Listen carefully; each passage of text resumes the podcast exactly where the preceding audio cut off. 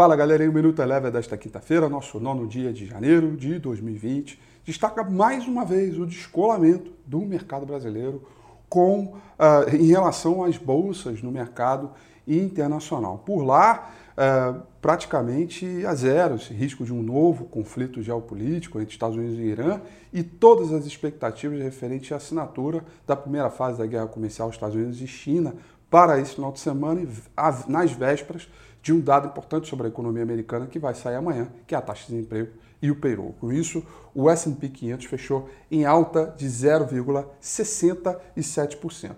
O índice de mercados emergentes subiu 0,67% também e o petróleo uh, praticamente estável com uma leve alta de 0,03%. Por aqui, contaminado pelo setor financeiro, principalmente os grandes bancos, a gente teve queda mais uma vez para o índice Bovespa, que fechou em queda de 0,26%.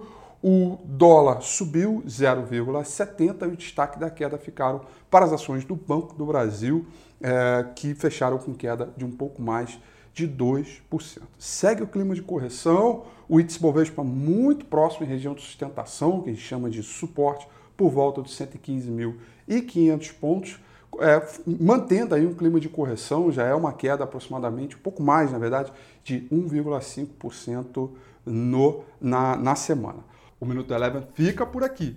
Quer ter acesso a mais conteúdos como esse? Inscreva-se em nosso site www.elevenfinancial.com e também siga a gente nas redes sociais. Eu sou Rafael Figueiredo e eu te espero no próximo Minuto Eleven.